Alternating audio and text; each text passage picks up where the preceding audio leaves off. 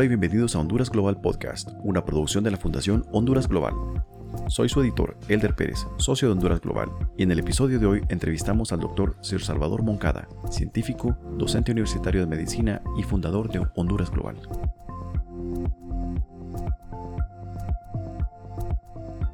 Doctor Moncada, bienvenido. Muchas gracias por atender nuestro llamado y estamos muy alegres de compartir con usted esta, esta tarde. Muchas gracias, Elder, y muchas gracias por invitarme y por ah, organizar esta conversación. Muchas gracias a Eva Callejas por haber propiciado eh, y organizado la, reunión. Y muchas gracias a los jóvenes que están aquí. Gusto de conocerlos a todos. Y espero que tengamos un rato agradable conversando de, temas de ciencia. De manera que gracias y comencemos. Pues aprovechando que tenemos eh, jóvenes en la audiencia y muchos de ellos ya saben que, va, que van a estudiar una carrera enfocada a la ciencia, sea para estudiar medicina, biología marina, veterinaria o carreras afines. ¿Fue este su caso también? ¿Usted eh, quiso ser científico desde niño? Sí, y ahora le, le explico la historia, pero creo que hay que decir algo importante en este momento. Eh, se dice con frecuencia que la ciencia es indiferente a, los problemas sociales, a los problemas ah, de la gente, de la sociedad. Y yo pienso que los científicos tienen una responsabilidad con respecto a lo que pasa en las sociedades ah, en, las que, en las que viven. Y hoy más que nunca es necesario ese tipo de conciencia. Mientras estamos conversando, en Honduras está pasando una de las peores desgracias que han pasado en la historia de nuestro país. En este momento, mientras conversamos, hay gente que está perdiendo propiedad, está perdiendo familia, está perdiendo todo lo que tiene debido al golpe de este huracán que es un fenómeno natural.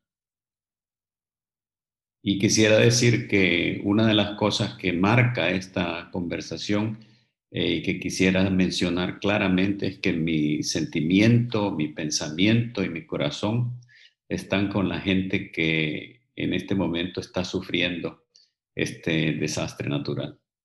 Como siempre, los que más sufren son los más desposeídos, los más olvidados, la gente que ha sido... Eh, apartada y destinada a una vida de pobreza y de desigualdad.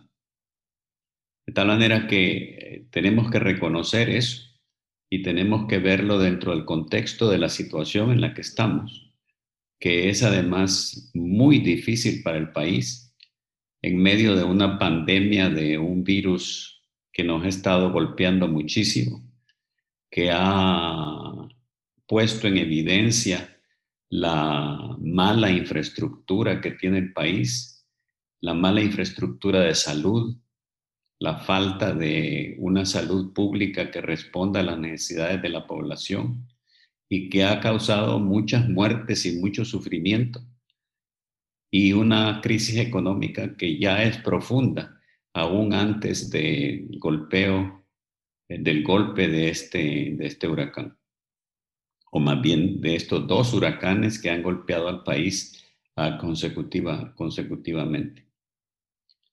Yo creo que el pueblo de Honduras se merece un tratamiento mejor que ese. Yo, está, yo vivía en Honduras el año 75 cuando un uh, huracán golpeó la costa norte que se llamaba el huracán Fifi y fui testigo porque fui a la costa norte a ver la devastación y el desastre que había causado. Y 50 años después, las fotos que estoy viendo, los clips que estoy viendo, eh, están demostrando que muy poco ha cambiado para la mayoría de la población uh, de nuestro país. Son muchos años de mala gobernancia, son muchos años de irresponsabilidad, son muchos años de falta de planificación y creo que la juventud tiene la obligación de tomar conciencia de eso y de pensar que es importante eh, trabajar por una sociedad eh, mejor de la que tenemos en este momento.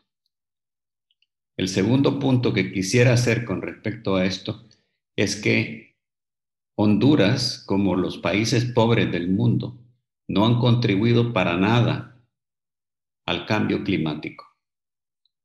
Estos huracanes y estos fenómenos naturales tan devastadores son resultado directo del cambio climático, al cual Honduras no ha contribuido nada ni los países de Centroamérica. Los países ricos han contribuido a la acumulación de los gases que hacen este efecto de invernadero y son los países pobres los que terminan sufriendo las consecuencias. La situación es muy grave porque lo que se calcula es que este tipo de fenómenos naturales van a aumentar y estos fenómenos naturales van a golpear todavía más a la población de tal manera que habría que pensar seriamente en, prepararse para eso. Un dato es sumamente importante e interesante.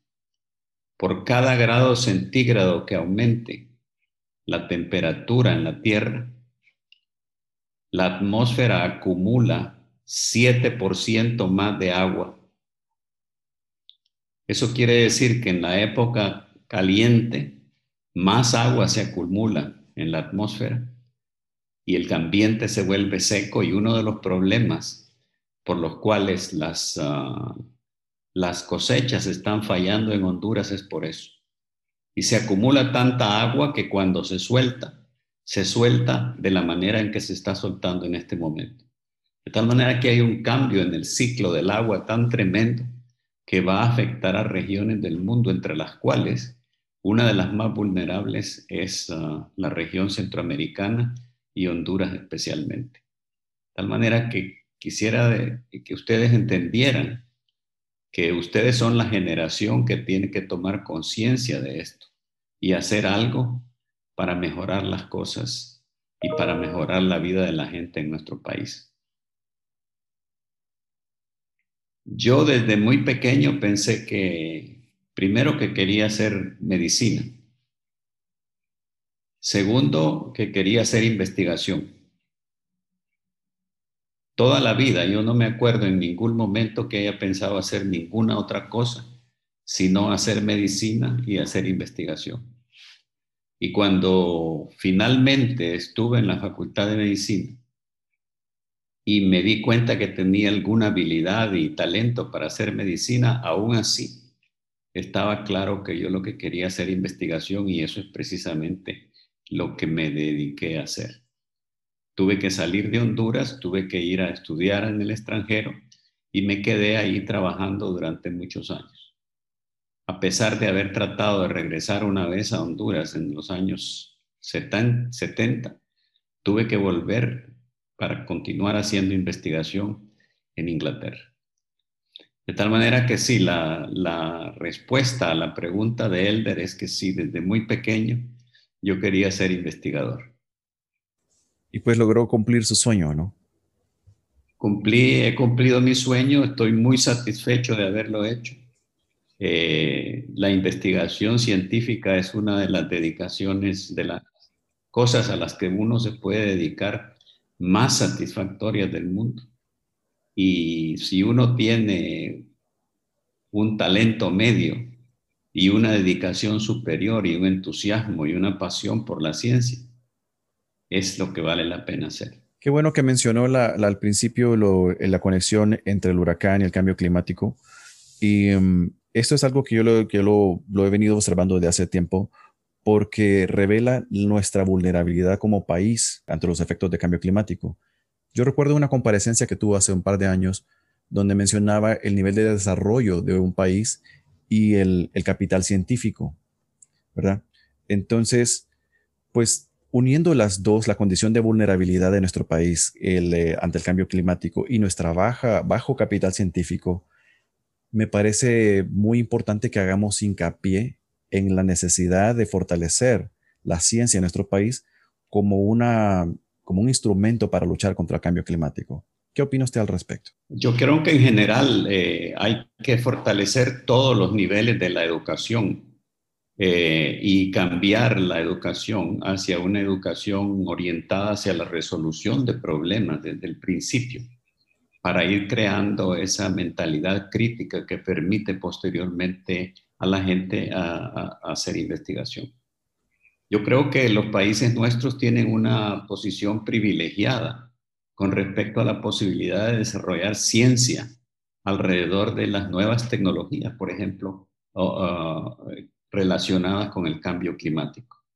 Honduras debería de estar desarrollando infraestructura, debería de estar desarrollando eh, eh, posibilidades, eh, masa crítica y tecnologías orientadas al cambio de la producción de energía, por ejemplo. A dejar los combustibles ah, fósiles atrás y empezar a pensar realmente en la producción de energía por ah, medios ah, ah, renovables. Honduras es un país tropical con sol y todo ese tipo de trabajo se podría montar toda una plataforma de desarrollo científico alrededor de lo que se llama la gran transformación verde del planeta, la conservación de los bosques, la protección del medio ambiente, la creación de sistemas ah, de creación de energía eh, eh, renovable. Y ese tipo de cosas podrían crear toda una plataforma de desarrollo científico técnico en el cual se podría formar gente en todas las áreas basado en ese proyecto común eh, relacionado con la posibilidad de una sobrevivencia buena dentro de la situación del cambio climático que creo que no lo podemos parar más. Si llegásemos a hacer en el mundo todo lo que se necesita hacer, podríamos reducir el aumento de la temperatura para dos, para dos grados o tal vez un poquito menos en los próximos 50, 75 años. Pero si eso no se logra, la necesidad de adaptarse a temperaturas mucho más altas y con problemas mucho más serios va a ser una cuestión de sobrevivencia. Y sin embargo, a pesar de, la urgencia de enfrentar este problema y de desarrollar nuestro capital científico, pareciera que el gobierno no ha tenido un interés histórico en, el, en desarrollar la ciencia. El problema es que los países nuestros, no solo Honduras, sino que en América Latina, no se ha apreciado la necesidad de inversión en ciencia y en tecnología. Y hemos ido siempre a la cola de los desarrollos en todas las áreas que se suceden en otras partes del mundo. En la medida en que vayamos a la cola y nunca participemos en ninguna de las transformaciones científicas, ya sea biología, física o cualquier área, en esa medida nos hacemos no solo dependientes económicamente, sino dependientes intelectualmente y terminamos yendo, como hemos ido siempre, en el vagón de cola del desarrollo económico y social del mundo. Yo creo que mientras no resolvamos ese problema y no hagamos inversiones serias en la formación de gente y en la formación de científicos y técnicos y la creación de infraestructuras para que la gente haga ciencia y resuelva problemas, vamos a seguir eh, para siempre en la situación triste en la que estamos en este momento. Exportando materia prima, exportando a un país bananero, ¿no? Como nos han llamado otras naciones. Un país bananero, eh, un país ah, que produce materias primas que está siendo devastado y destruido por los intereses de grandes compañías multinacionales, sin ninguna interés o respeto por las necesidades del país y que en este momento, por ejemplo, lo exponen a la posibilidad de crear esas ciudades uh, modelo de las que se habla, que no son sino sesiones, concesiones del territorio nacional, eh, en el cual se le garantiza extraterritorialidad a la gente de afuera para que vengan supuestamente a resolver los problemas del país. Los problemas del país lo van a resolver los hondureños. En la historia ha habido ejemplos de este tipo de, colonialismo. Los, uh, los europeos en el siglo XIX obligaron a China a crear ese tipo de concesiones en los puertos de China, donde tenían uh, extraterritorialidad, los franceses, los alemanes, los ingleses. Eso no ayudó para nada nunca al desarrollo de China. Al contrario, la hizo más pobre, la hizo más dependiente y la hizo más uh, exportadora de sus riquezas hacia los países más desarrollados. Estamos enfrentados a esa situación y nos continúan diciendo de que esa es una buena cosa, cuando es realmente antihistórica, contra la constitución, contra los intereses del país, contra los intereses de la gente del país. Hablando siempre sobre la degradación ambiental sostenida que hemos experimentado de manera histórica en el país, estudios recientes indican que hay una relación estrecha entre la ocurrencia de pandemias, como la del actual COVID-19, y la degradación ambiental. Ha habido otros casos, como por ejemplo la ocurrencia del, del ébola en África por la degradación ambiental también, o incluso el mal del Chagas en Honduras, que es porque las comunidades se, las comunidades se acercan demasiado a las poblaciones de animales silvestres y entran en contacto con estos, con estos patógenos. ¿Podría hablarnos un poco acerca de la perspectiva entre el vínculo entre pandemias y cambio climático, degradación ambiental? Yo creo que eso es, uh, eso es muy claro y además sugiere que esta no va a ser la última pandemia que tendremos, sino que tenemos que prepararnos para situaciones similares en el futuro. Y eso está directamente relacionado con la destrucción de, ecosistemas, con la de, desforestación, con la destrucción de los, uh, uh, bosques, de los ambientes naturales en los que viven los animales, que los obligan o emigrar a los animales a las zonas urbanas o a poner a la gente en contacto directo con uh, uh, animales que tienen patógenos que pueden saltarse de, de, la especie animal a la especie humana. Mientras no terminemos con eso, mientras no empecemos a respetar las fronteras de la naturaleza, tendremos siempre la posibilidad de exponernos a situaciones eh, que van a ser cada vez peores en el sentido de este salto de enfermedades zoonóticas y están directamente relacionados y hay muchos ejemplos de eso con la destrucción de los ecosistemas de los animales y con la exposición de los seres humanos al contacto directo con estas especies. Y sin embargo, pareciera que la, el mayor esfuerzo está encaminado a encontrar una vacuna contra el COVID-19 que para, que, que para prevenir futuras pandemias? Yo creo que ese es el problema del énfasis en la sociedad actual. Es decir, queremos crear un problema y después resolverlo, cuando podríamos prevenir el problema para empezar. Yo creo que en la medida en que había, que había un mundo ilimitado, que era grandísimo, donde parecía que nunca íbamos a terminarnos los recursos, eso estaba bien. Pero vivimos en un mundo finito y nos estamos acabando los recursos y las posibilidades. Y siempre la prevención es mejor que el tratamiento. Imagínese usted lo que se ha invertido en producir. En este momento hay más de 200 vacunas en desarrollo para resolver el problema de esta pandemia. Sería mucho mejor haber prevenido la situación que nos expone a esa situación, a, esa, a esas condiciones que en este momento estar eh, tratando de resolver el problema a posteriori. Y con respecto a salud, eso es lo que hacemos constantemente. La gente ha ido adquiriendo malos hábitos de alimentación, sedentarismo y lo demás, precisamente por lo que se llama el estilo de vida occidental.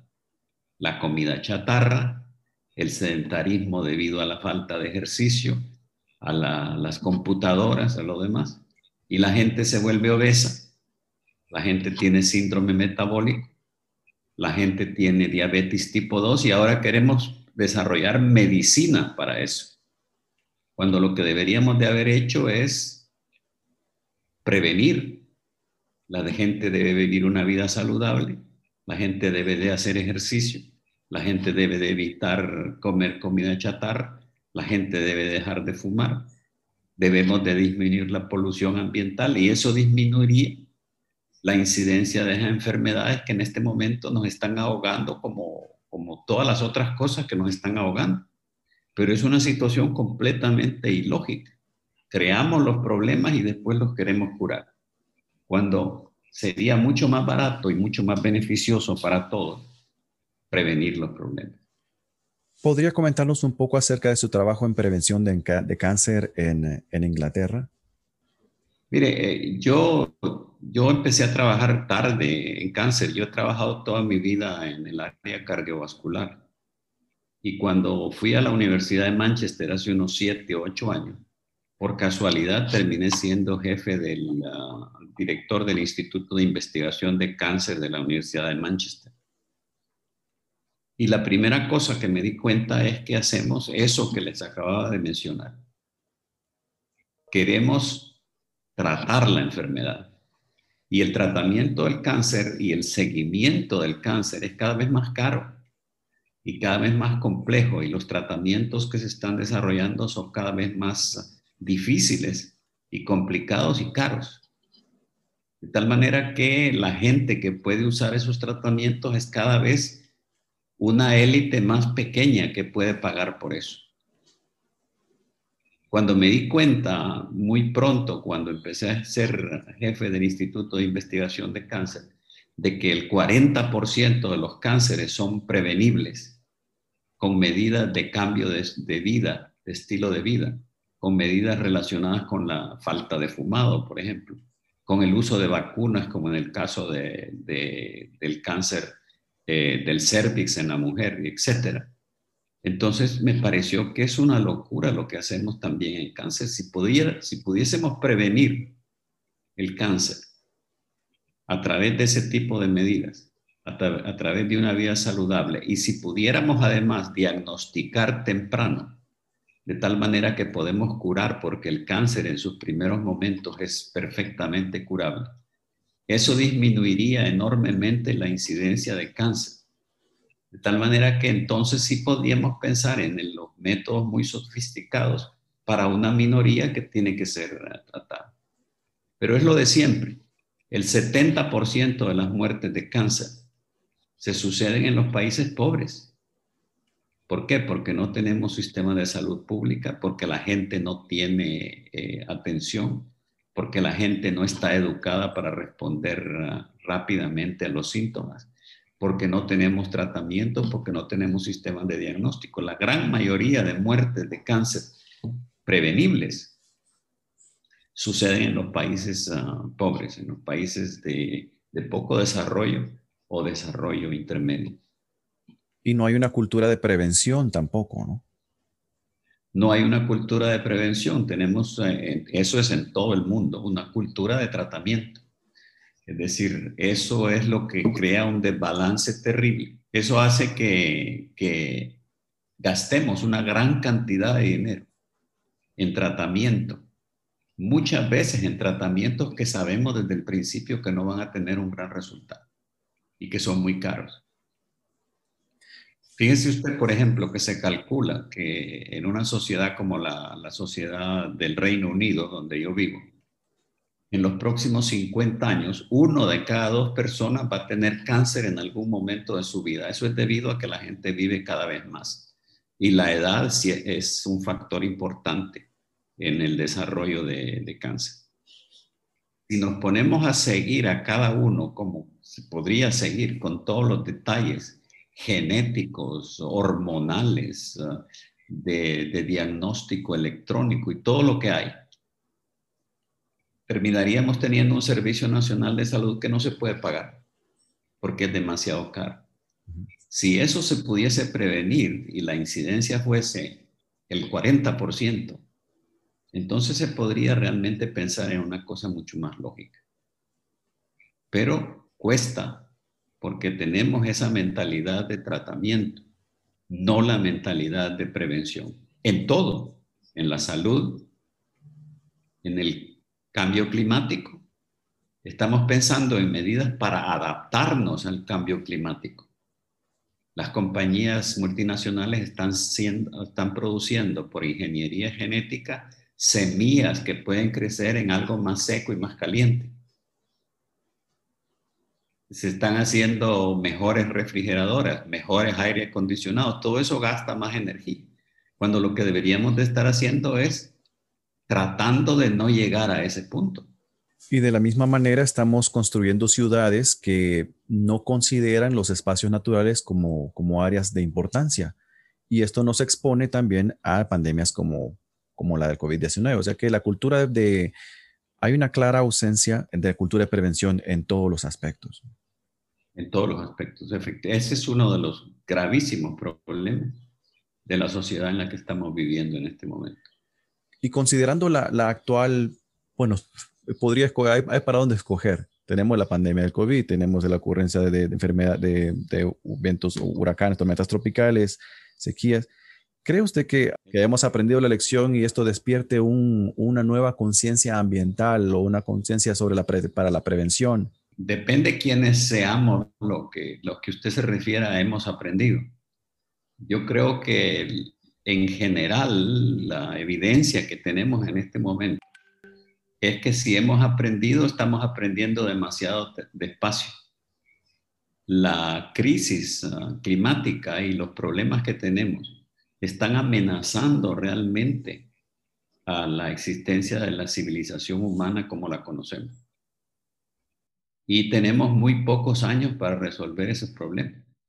Se calcula que para que no suba la temperatura a más de 2 grados, que ya es catastrófico, dentro de 100 años, necesitaríamos terminar de quemar el carbón y el petróleo y todos los combustibles ah, no renovables, por lo menos la mitad de lo que tenemos para el año 2035 y estar completamente neutrales con respecto a la generación de, de gases de invernadero para el año 2050.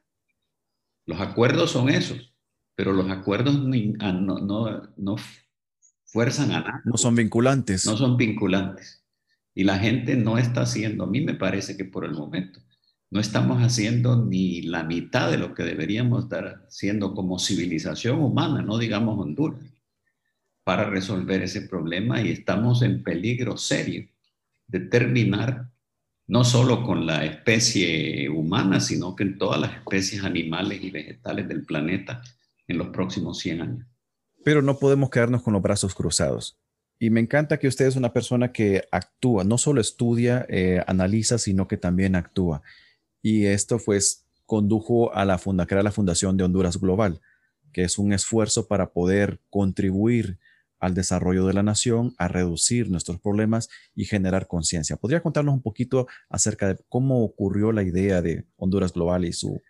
Mire, la idea, y yo lo he contado muchas veces, es una idea que me surgió hace bastantes años, realmente, a principios de los años 90. Yo fui invitado a ir a, China por la Academia de Ciencias de China y me encontré con un país que estaba tratando de traer a toda su diáspora para contribuir al desarrollo del país. Y vi cómo estaban creando eh, posiciones para los profesores chinos que vivían en el extranjero para que trabajaran y tenían una puerta abierta. Los que podían venir una semana venían una semana, los que podían llegar un mes llegaban un mes y los que querían regresar a China regresaban y les trataban de reproducir las condiciones de trabajo que tenían en el extranjero para que vinieran a ayudar al, desarrollo del país. Y tenía una política amplia y muy activa en ese sentido de traer a su gente de regreso. Y conversando con la persona que era mi, mi anfitrión, le dije, eh, ustedes están revirtiendo entonces la fuga de cerebros. No, no, me dijo, nosotros no estamos revirtiendo nada, nosotros estamos incubando nuestros cerebros en el extranjero. Hmm. En ese momento empecé a pensar que todos los países que habían exportado gente hacia afuera podían estar haciendo un esfuerzo similar. Y fue ahí cuando empecé a pensar en la idea de trabajar con la gente de Honduras que estuviese afuera, que hubiera tenido éxito en cualquier área, no me importaba. En Honduras se necesita tanto. En, Honduras se necesita todo, de tal manera que cualquier ayuda es importante. Entonces yo no pensé simplemente en científicos, sino que pensé en gente que tuviera todo tipo de habilidades, científicos, ingenieros. Artistas también. Artistas, la parte cultural, los empresarios, toda la gente que pudiera aportar algo a Honduras, que estuviese afuera, debería formar una red que ayudase precisamente a la resolución de los problemas del país. Y pensé en Honduras Global como un conducto, como un cordón umbilical que uniese a Honduras con el resto del mundo. Porque uno de los problemas que tenemos todavía en Honduras en este momento es que vivimos en un país completamente aislado de la realidad internacional y tenemos muy poco contacto y muy poca vivencia de lo que está pasando afuera. Y eso nos mantiene en una situación en la que no podemos eh, ni siquiera algunas veces imaginarnos soluciones que podrían ser eh, importantes para resolver algunos de los problemas del país. De tal manera que la idea de Honduras Global se gestó durante una buena cantidad de años y, tenía precisamente ese objetivo, un cordón umbilical lo más amplio posible para asegurar ese tráfico de comunicación entre la gente exitosa de Honduras que trabajase en el extranjero y las necesidades del país.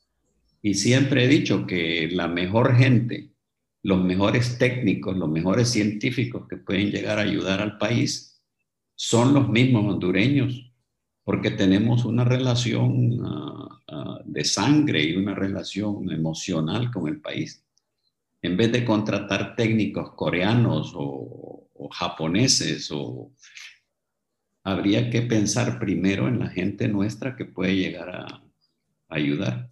Y esa es una de las cosas que creo que hemos querido hacer con Honduras Global. Y también inspirar a jóvenes para que puedan desarrollar todo su potencial y de esta manera pues lograr el, desarrollo como nación. Obviamente, es decir, el papel de los jóvenes, y eso es lo que traté de decir al principio, es absolutamente fundamental.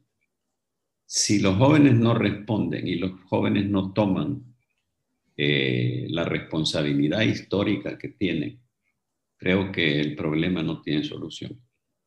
Eh, nosotros hemos siempre querido tener en Honduras una base fuerte de gente ligada también a Honduras Global que interactúe con esta gente y una red de gente importante que se comunique con, ah, con la gente en el extranjero. Hemos hecho varios esfuerzos, tenemos ah, actividades como la Semana Académica que hacemos ah, todos los años, donde llegan estudiantes de los últimos años de las carreras a interactuar con nuestra gente Hicimos un experimento muy interesante hace dos años de traer un grupo de estudiantes hondureños en un tour de estudio a Europa, que creo que fue muy exitoso. Y ese tipo de actividades para motivar a la juventud. La juventud tiene en sus manos el futuro del país. Y lo peor que podría ser, pasar, es que la juventud sea posteriormente absorbida a esta situación de, pobreza y de, desesperanza en la que estamos viviendo. Y como mensaje para aquellos jóvenes que aún no han ingresado a la universidad, que todavía no han definido qué carrera van a estudiar, ¿podría recomendarles qué competencias debe tener un, joven para poder alcanzar sus sueños, por lo menos universitarios, y luego convertirse en un profesional de bien para, no solo para Honduras, sino para el mundo? Yo creo que es importante querer hacer cosas querer hacer cosas buenas, querer ayudar, querer participar. Y segundo, es importante tomarlo en serio. Es decir, hay que estudiar en serio, hay que aprender en serio, no para pasar los exámenes, hay que aprender, hay que aprender a resolver problemas y es ahí donde falla fundamentalmente el sistema nuestro de educación. Eh, eh, hay que entrenarse eh, no en memorizar cosas, sino en enfrentar problemas. Y hay que tomar eso de la decisión de la carrera con calma, porque toma tiempo realmente madurar para la mayor parte de gente lo que quieren hacer. Y yo pienso que es privilegiado, y yo me siento privilegiado en este sentido, el joven que sabe desde el primer día lo que quiere hacer. La mayor parte no sabemos. Mis hijos, por ejemplo, no, no sabían muy claramente y han tomado algún tiempo en decidir. Eso no es un problema, yo creo que esa es una oportunidad, porque le da la posibilidad a uno de ampliar el horizonte. Es una lástima que en los países nuestros y en Honduras se tenga que decidir tan joven qué carrera es la que se va a seguir. En Estados Unidos hay el sistema del college, que le permite a uno después de la secundaria pasar dos años explorando qué es, qué es lo que quiere hacer, qué es lo que más le atrae, cuáles podrían ser las, ah, las ah, carreras que son más ah, interesantes para él o para ella. Y en ese sentido, tomar la decisión no a los 17, 18 años, sino a los 22 o a los 21, cuando ya uno tiene una madurez un poco más, más desarrollada. Un consejo muy sentido, esperamos que lo tomen a corazón todos aquellos jóvenes que nos escuchan el día de hoy tómense las cosas con calma, escojan sabiamente y lo más importante, pues escojan aquello que realmente les gusta, aquello que, por lo cual se apasionan, porque el mundo eso requiere, ¿no? Jóvenes apasionados, personas apasionadas, no personas desinteresadas en lo que, en lo que realizan.